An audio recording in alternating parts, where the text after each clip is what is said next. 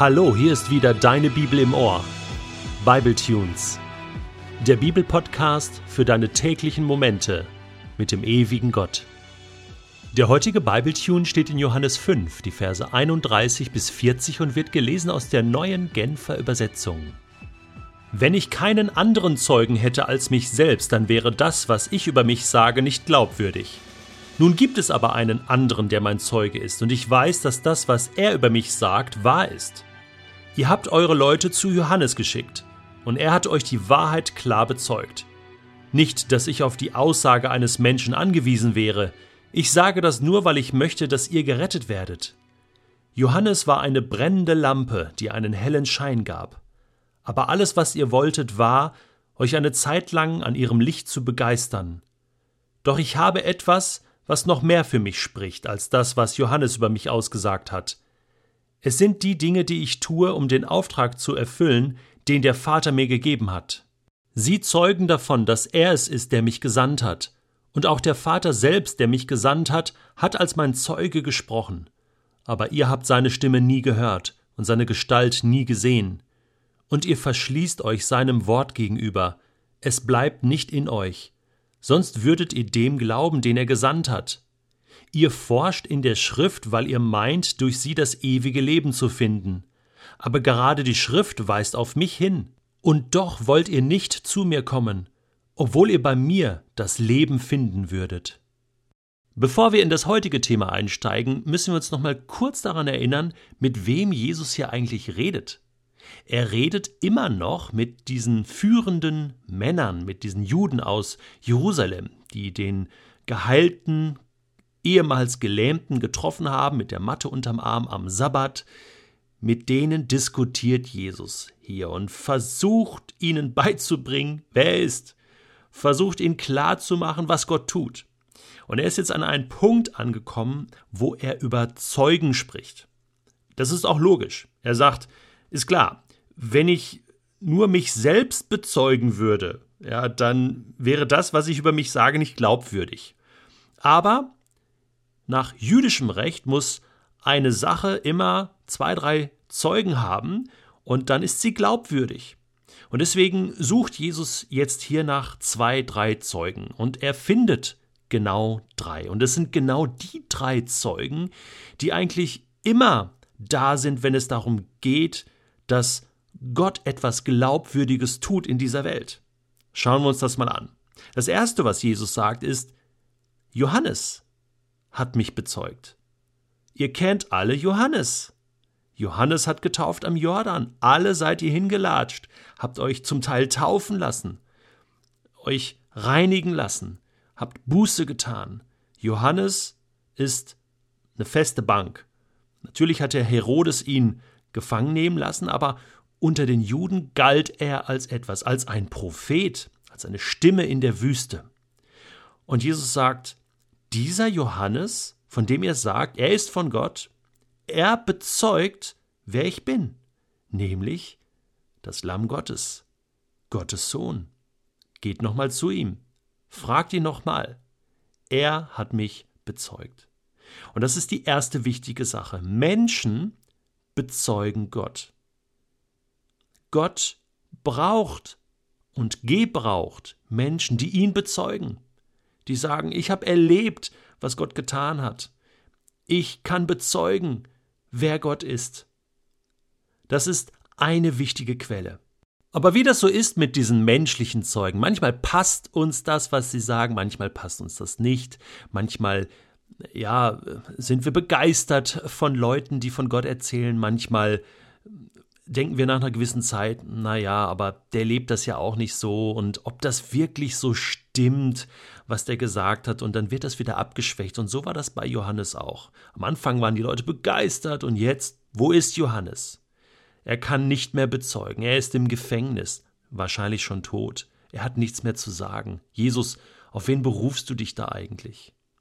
Jesus sagt, neben diesen menschlichen Zeugen gibt es noch eine weitere Quelle. Und zwar das, was ich tue. Schaut einfach an, was ich tue, wie ich lebe. Die Frucht meines Lebens. Das sind gute Früchte und die können nicht von einem schlechten Baum kommen. Jesus heilt Menschen, er predigt das Evangelium, er erzählt von Gott, er ist für die Menschen da. Er hat diese typischen messianischen Kennzeichen, er weckt Tote auf, er macht Fernheilung, er hat einen Blindgeborenen ähm, ähm, geheilt, äh, alles so typisch messianische Kennzeichen, wo man auch im Judentum wusste, daran erkennt man den Messias. Und Jesus sagt, das spricht für sich. Hey, ihr, ihr wisst genau, das sind die Kennzeichen, die für mich sprechen. Jetzt tut nicht so, als wenn das nicht so wäre. Das ist ein Zeuge, das, was ich tue. Wir können Gott messen an dem, was er tut. Gott existiert nicht nur einfach irgendwo, sondern er ist da, er ist präsent, er handelt. Und wenn du betest und er dir antwortet, dann, dann tut Gott etwas und daran kannst du festmachen, dass Gott da ist. Aber es gibt auch noch einen dritten Zeugen. Und zwar der Vater selbst, der mich gesandt hat, hat als mein Zeuge gesprochen. Zum Beispiel bei der Taufe.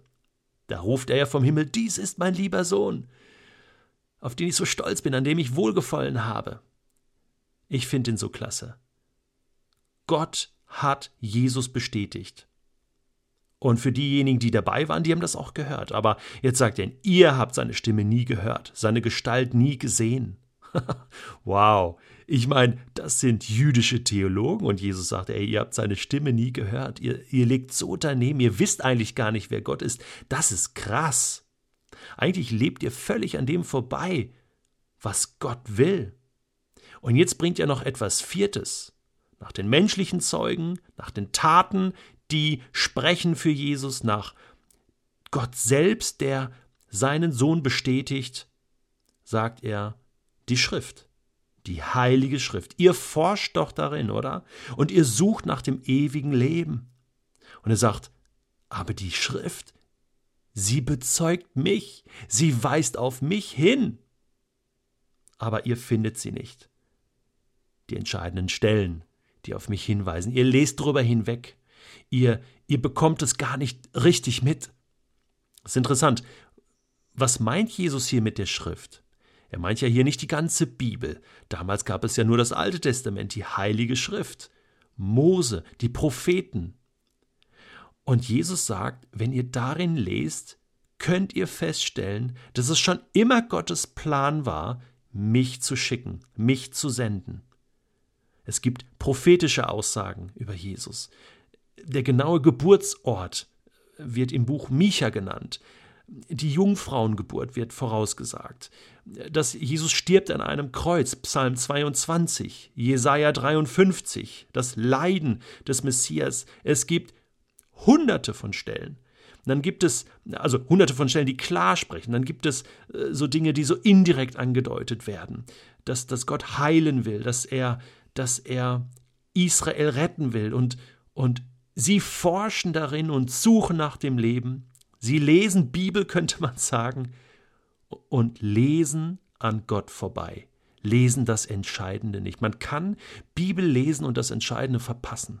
Man kann forschen und forschen, Theologie studieren, Professor werden, äh, Doktor werden, das ist alles nicht schlecht, aber man kann an Gott vorbei studieren und gar nicht mitbekommen, wer er ist und was er will. Vier Zeugen nennt Jesus. Und das sind die vier Zeugen, die auch uns heute helfen, Gott zu erleben. Menschen, die Gott bezeugen. Taten, die Gott tut, die er auch durch Menschen tut. Gott selbst, der immer wieder sich zeigt und bezeugt, dass Jesus der Weg zu ihm ist. Und die Bibel. Vier unterschiedliche Quellen, die also beweisen, dass Jesus der Messias ist, der Retter der Welt. Wenn du dir noch unsicher bist und noch einen Beweis brauchst, dann lies doch heute mal Psalm 22 und überzeuge dich selbst.